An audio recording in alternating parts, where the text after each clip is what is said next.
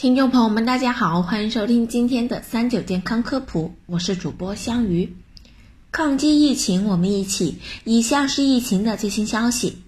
据国家卫健委通报，截至二月二十日二十四时，据三十一个省、自治区、直辖市和新疆生产建设兵团报告，累计报告确诊病例七万五千四百六十五例，现有确诊病例五万四千九百六十五例。其中重症病例一万一千六百三十三例，累计治愈出院一万八千二百六十四例，累计死亡病例两千二百三十六例，现有疑似病例五千二百零六例，累计追踪到密切接触者六十万六千零三十七人，尚在医学观察的密切接触者十二万零三百零二人，累计收到港澳台地区通报确诊病例一百零二例。香港特别行政区六十八例，出院五例，死亡两例；澳门特别行政区十例，出院六例；台湾地区二十四例，出院两例，死亡一例。天天宅在家里吃饭就成了一个大问题，对于所有的家庭来说，最重要的就是买菜问题了。要减少出门，就得一次多买一点，但有的菜买回家放不了几天就坏了。只买土豆、南瓜，又怕营养不全面。疫情期间，怎样囤菜也是一门学问。下面就给大家推荐一份囤菜清单：一、购买耐储存的蔬菜，土豆、冬瓜、南瓜、白萝卜、胡萝卜、山药、莲藕、菜花、西兰花、卷心菜、大白菜、番茄等蔬菜都是耐储存的蔬菜。各种蔬菜搭配着吃，也不会发生营养缺乏的情况。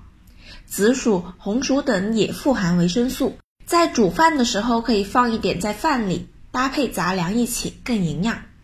二、准备冷冻蔬菜，超市一般会有胡萝卜粒、玉米粒、豌豆等冷冻蔬菜，可以购买一些放在冰箱，可以储存很久。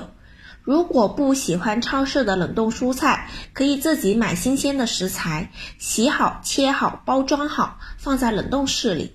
这样既可以延长存放的时间，下一次做饭的时候还很方便。当然要注意，不是所有的蔬菜都适合放冷冻室储藏。